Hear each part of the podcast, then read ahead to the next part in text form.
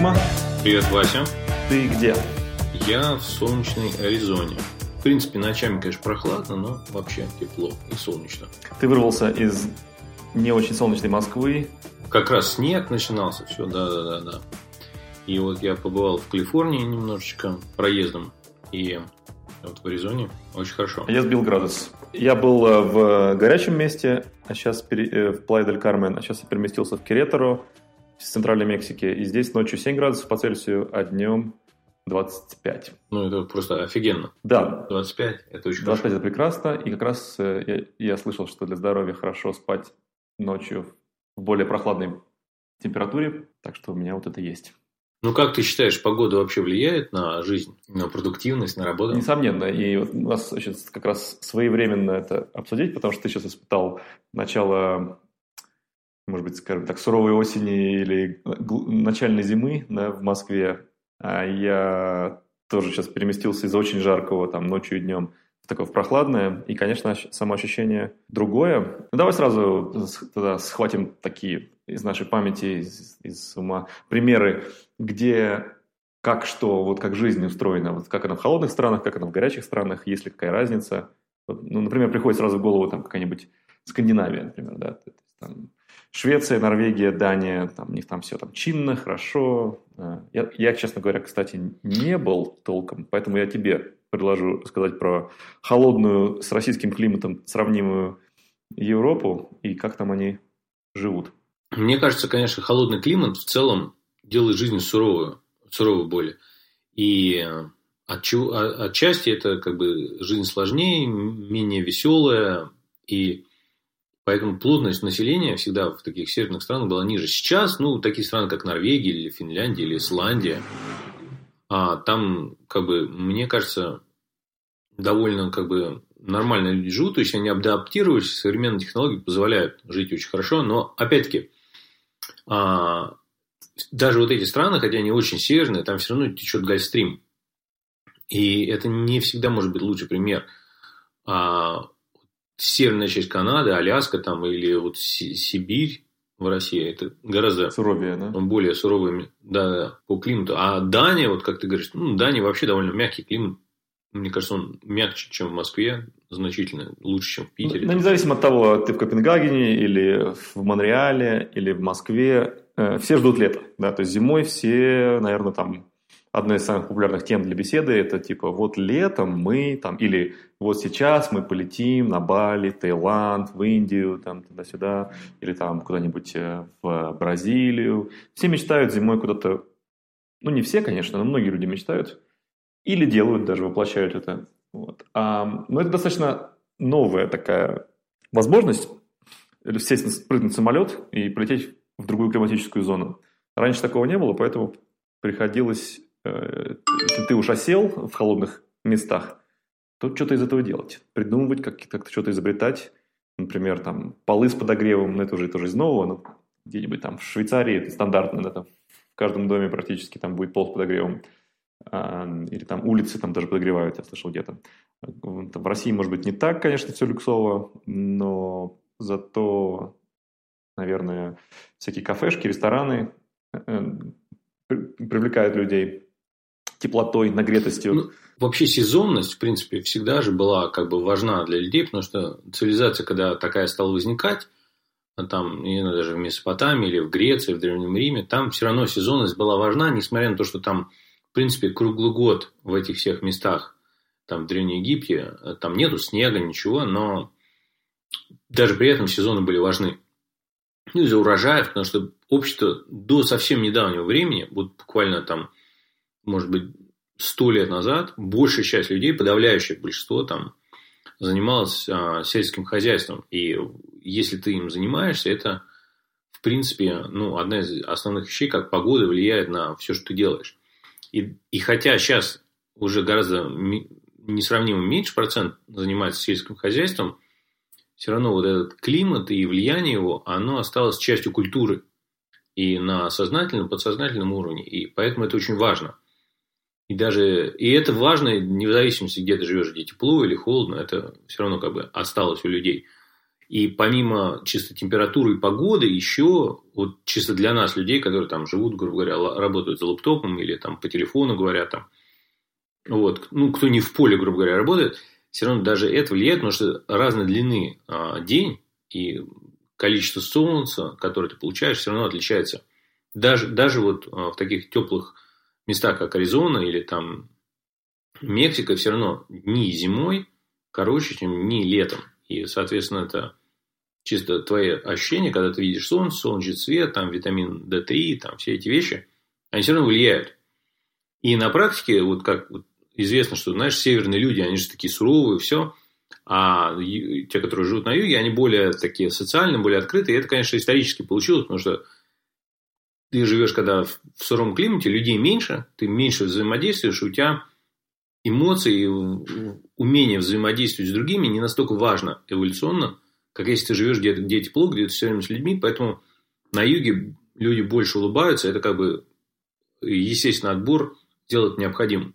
И вот такая большая разница. Ну, когда ты живешь на улице, э, практически, то есть, когда у тебя стоит стульчик около дома, чтобы сидеть на улице, когда ты проводишь э, с утра до вечера где-нибудь там на рынке, в гостях, или там играешь в какую-нибудь игру, или в поле, то, естественно, ты больше пересекаешься с людьми, чем когда ты дома сидишь. Когда ты дома сидишь, тебе нужно все это устраивать, да, приглашать в гости, выходить куда-то, там, не знаю, там, валенки напяливать и прочее. Так что, да. А вот как это касается обустройства жизни?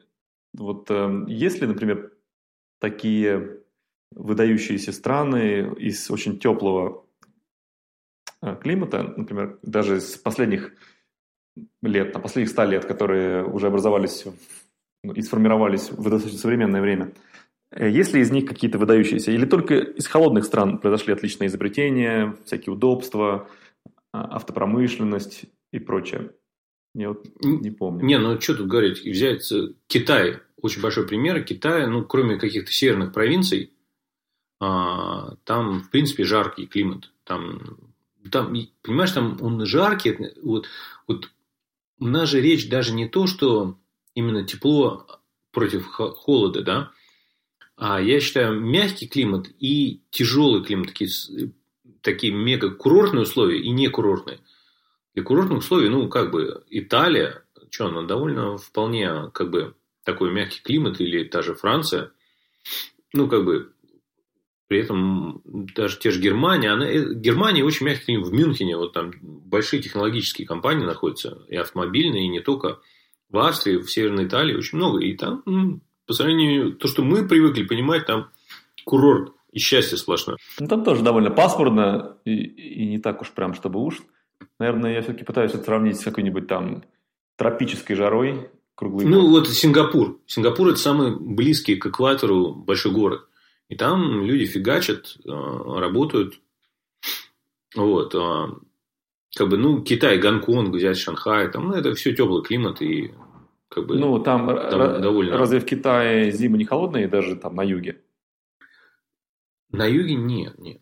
Ну, я не знаю, ну, вот, у меня одна из таких любимых вещей – это поехать на Рождество в Гонконг. У меня есть любимый режиссер, а, Вон Карвай, и там у него несколько фильмов. Это вот в Гонконге – на Рождество происходит, и я вот несколько раз... Ну-ка, был... посоветуй один, один ну, любимый или два фильма.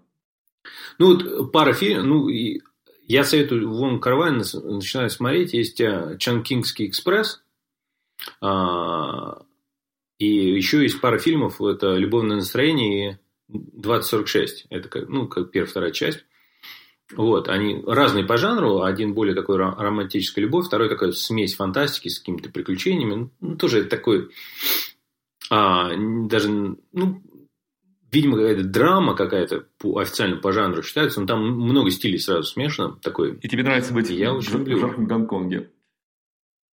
Ну, там не жарко, там, а, там зимой, ну, то же самое, как в Калифорнии, опять, э, зимой в таких местах если это не пустыня, там все равно должен быть какой-то сезон, хотя бы хоть чуть-чуть, когда идут дожди. И там вот так вот не слишком жарко, но там все равно, то есть ты это, куртка тебе не нужна. То есть ты ходишь там, ну, кофта или там пиджак, я не знаю. То есть это вот такой климат. Ну, опять-таки, вот я не знаю, насколько ты был, вот э, в Париж тоже не холодно там будет. И долгое время же Франция была таким центром технического прогресса и ничего. Ну, ну да, да. Ну, в общем, какие то можно... Италия тоже. Но очевидно, что в очень жарких странах исторически ну, на весь мир известных каких-то там брендов и там изобретений ну, не, гораздо меньше, скажем так. Да.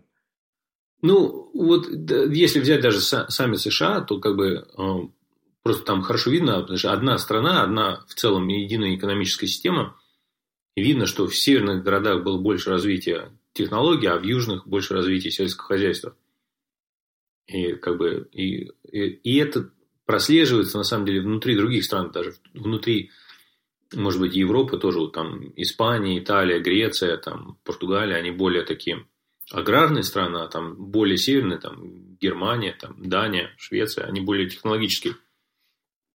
И это, в принципе, такой общий тренд. И, как правило, технологии по сравнению с сельским хозяйством, они экономически а, в долгосрочном периоде выгодней. И а, но если взять, например, ту же Японию, да, там тоже очень большой разброс по климату. На юге там, в принципе, очень жарко, там Окинава, это, считай, тропические острова практически.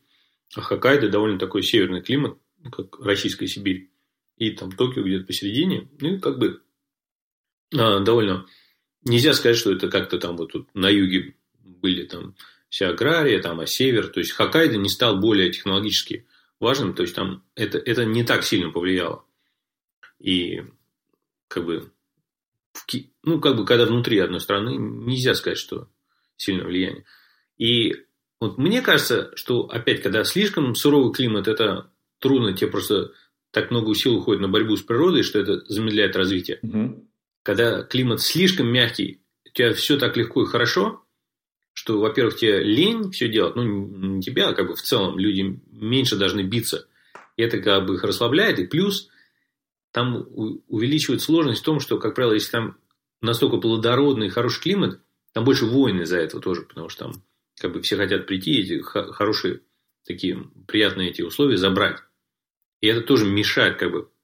Получается, там самое идеальное, это когда у тебя климат хороший, но не слишком, не слишком плохой. Вот это вроде как оптимальное.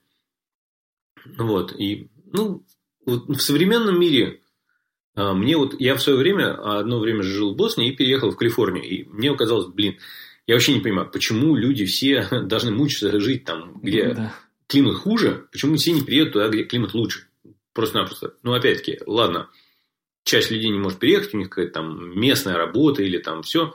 Но большая часть людей, как бы там иммигранты, например, вот, знаешь, как мне как иммигранту, ты едешь уже все равно в другую страну. Тебе, в принципе, почти все равно куда ехать. Почему сразу не ехать туда, где хороший климат?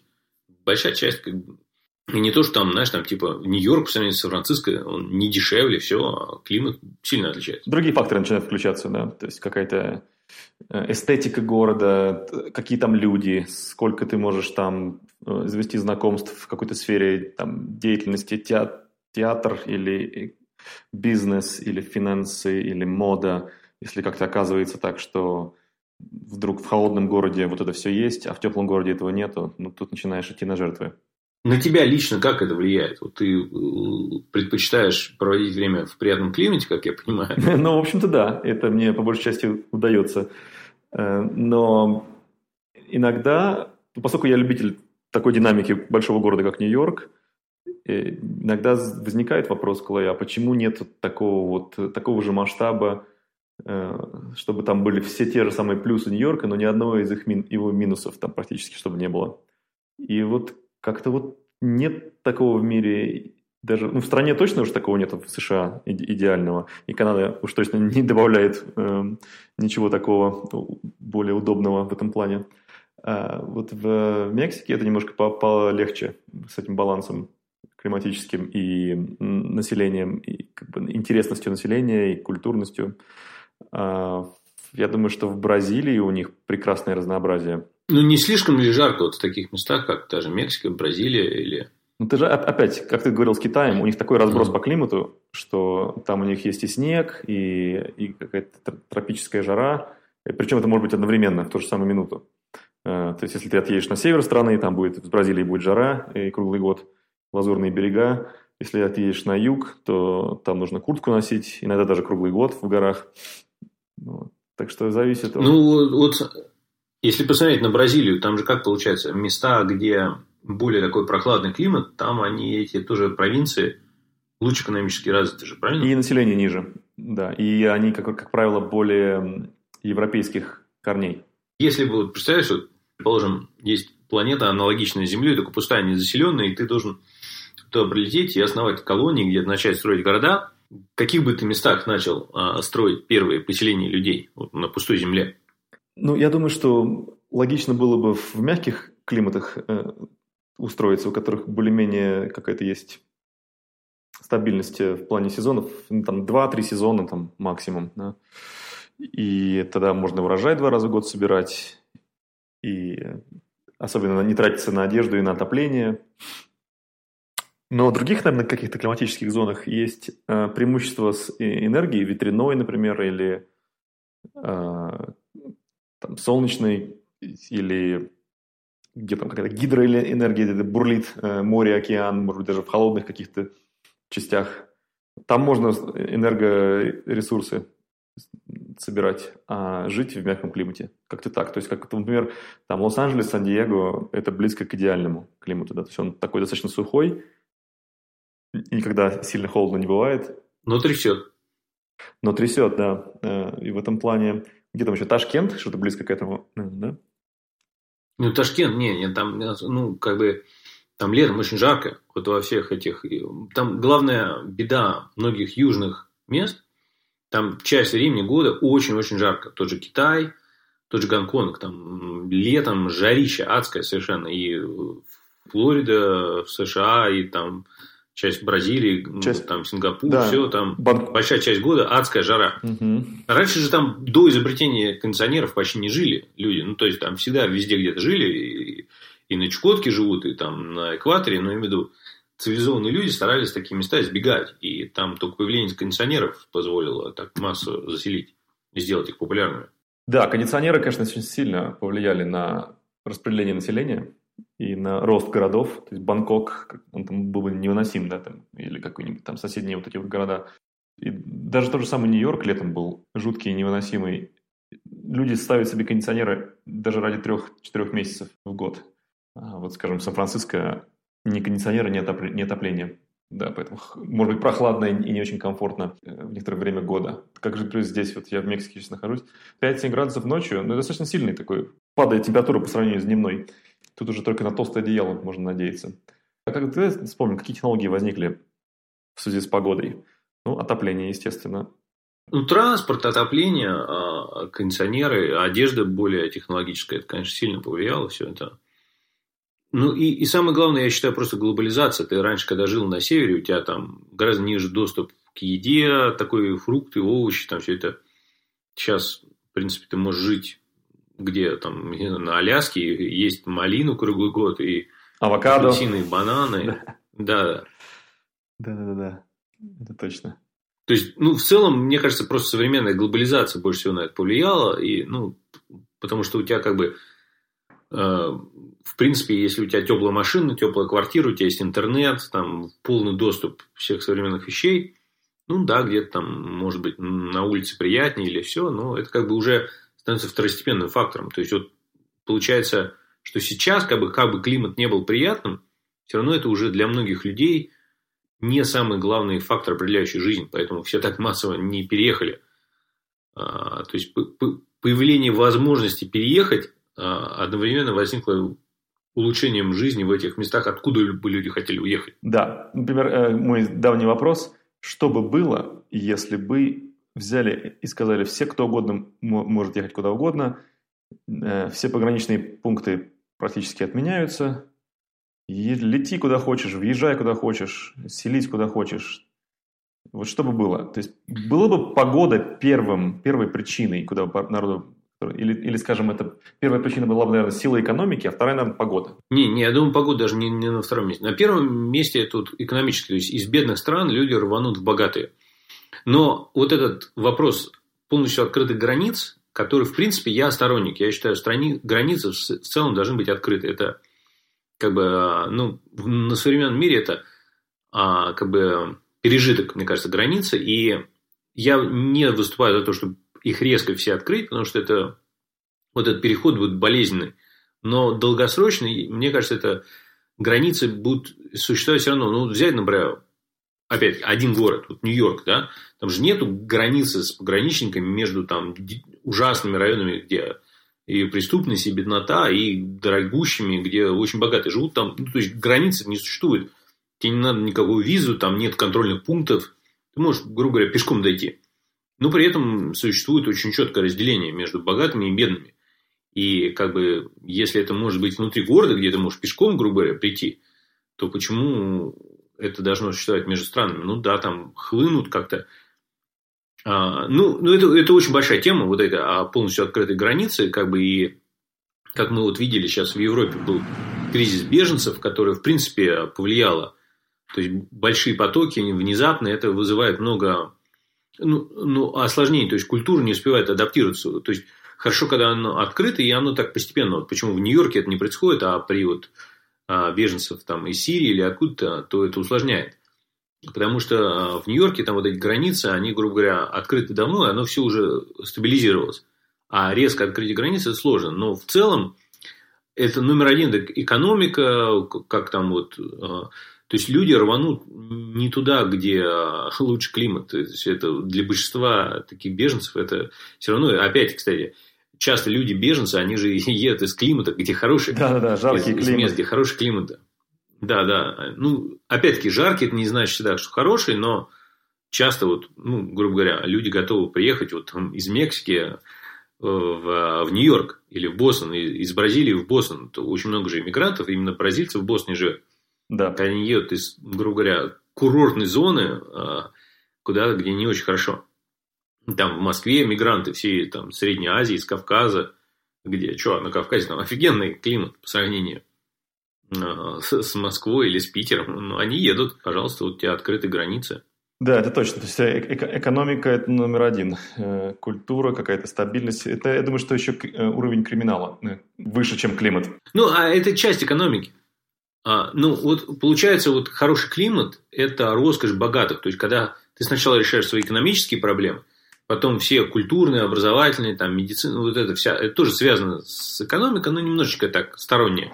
Ну, ты вот решаешь все эти проблемы, и только потом ты начинаешь думать, ну, вот у меня теперь все хорошо, там, раньше я только ездил в отпуск, где хороший климат, а я сейчас хочу, чтобы у меня большую часть времени в году был вот этот хороший климат, это вот такая... Тогда я подведу немного тогда э, к кульминации сегодняшнего сегодняшних событий в рамках нашей темы, это то, что вот я, когда был в Плайя дель Кармен, я познакомился с несколькими э, людьми, с семьями даже, которые приехали из Калифорнии. И они продолжают работать в Apple, в Google, в Pinterest, в Walmart программистами, проект-менеджерами. И эм, именно технология позволила им убраться из места, где им не нравится, ну, не то чтобы там Калифорния плохой климат, но также бы они с таким же успехом могли из Бостона или из Нью-Йорка прилететь. А, но они в теплом климате, они в не очень стабильной экономике, они в не очень стабильной состоянии безопасности общества. Но достаточно стабильное и то, и другое, чтобы как потребителю тебе было комфортно. Но они получают ресурсы. Ну, то есть, получается, они бегут, у них, они бегут с хорошими доходами, технологиями позволяют зарабатывать много, а жить в месте, где дешевле. Это в первую очередь, мне кажется, номер один, и более расслабленное и дешевое место. То есть, они не бегут ради климата. То есть, ну, частично Калифорния. ради климата тоже, наверное, потому что все-таки, если ты хочешь жить на пляже и купаться через день, и там плавать на водных лыжах, и кайтсерфинг делать и прочее. Это все недоступно в Калифорнии. Ну, это временно. Вот местные жители же гораздо всегда, вот, ну, окей, не Калифорния, но Пере, Флорида. Перестали заниматься этим, да, впоследствии. Угу. Да, Или вообще никогда не... Это новизна. Ну, то есть, мой вывод, что климат влияет на вот, жизнь и технологии. То есть, больше технологий влияет на людей и климат их вокруг. То есть, это обратно. То есть, климат – это второстепенно. То есть, это роскошь, которую люди могут начать использовать и применять когда технологии им позволяют наладить жизнь экономически и во всех других, логистически. Да, и таких уже сильных, наверное, изобретений из-за того, что э, ученые или предприниматели живут в холодном климате, в наше время уже я не, не ожидал бы. То есть это одно уже от другого не очень зависит. Я думаю, что тут другие факторы включаются. То есть экономика и благоприятная среда для изобретений, для предпринимательства, они гораздо важнее, чем климат вокруг всего этого. Вот ты, вот если представить людей, которые там думают, окей, мне, предположим, надоела моя жизнь в Питере, пасмурно все, и экономически, или политически, или еще по какой причине мне, может, не очень нравится, или там в Москве, или еще где-то. И они думают, куда поехать. Насколько ты считаешь, климат важен в таком решении? Это как, как пункт. Им важнее поехать, где больше друзей будет, правильно? Вот мой фактор – это друзья и там работа, чтобы были. Это вот две самые важные вещи. А климат – это как бы, ну, третье, может быть. Ну, я, я бы еще и... поставил внешний вид места. То есть, какой-то он э, должен быть эстетически приятный город должен быть. Ну да, то есть, ну, может быть, в, в горах, снег, все, ну, приятно, красиво. Даже Питер тоже самое. Его же любят за здания, за мосты, за каналы. А я вот был сейчас mm-hmm. Плая в Мексике, это город, построенный последние там, 30 лет, он такой бетонный, достаточно такой примитивный. В классном там месте, там, все само собой, там пальмы, э, прибой, но абсолютно, как бы сказать, ни о чем э, в плане архитектуры. Ну, сейчас немножечко поднимается, и, но это все равно выглядит как, как летний Бруклин такой, вот с этими нов, новыми домами, новыми кондо. Ну, Питер тоже, это если ты живешь в центре, а представь, если ты э, в советских новостройках, грубо говоря, живешь и работаешь. На окраине, да. Да, это тоже, ну, или там ну, в Москве даже, ну, кроме самого центра. И большие города, такие крупные, опять, это тоже большой, большой, большой фактор, потому что я для себя понял, что есть люди, которые любят большие города, а есть люди, которые ненавидят. Для некоторых людей мегаполис, вот эта движуха, толкучка, там, скопление людей – это большой минус, а для кого-то это большой плюс. И это очень сильный фактор, на самом деле. Люди должны правильно выбирать. Потому что есть все остальное можно получить в, в, в городах разных. Mm-hmm. То есть кому-то нравится Токио, там Нью-Йорк, Москва, Мехико-Сити, там, а кому-то это все будет очень сложно, им они выберут города поменьше. Ну, благо, сегодня мы можем выбирать, и это позволяет нам сделать именно стремительно развивающаяся технология. Так что на этом предлагаю завершить сегодняшний выпуск, также известный как неформальный разговор между двумя друзьями. Хорошо.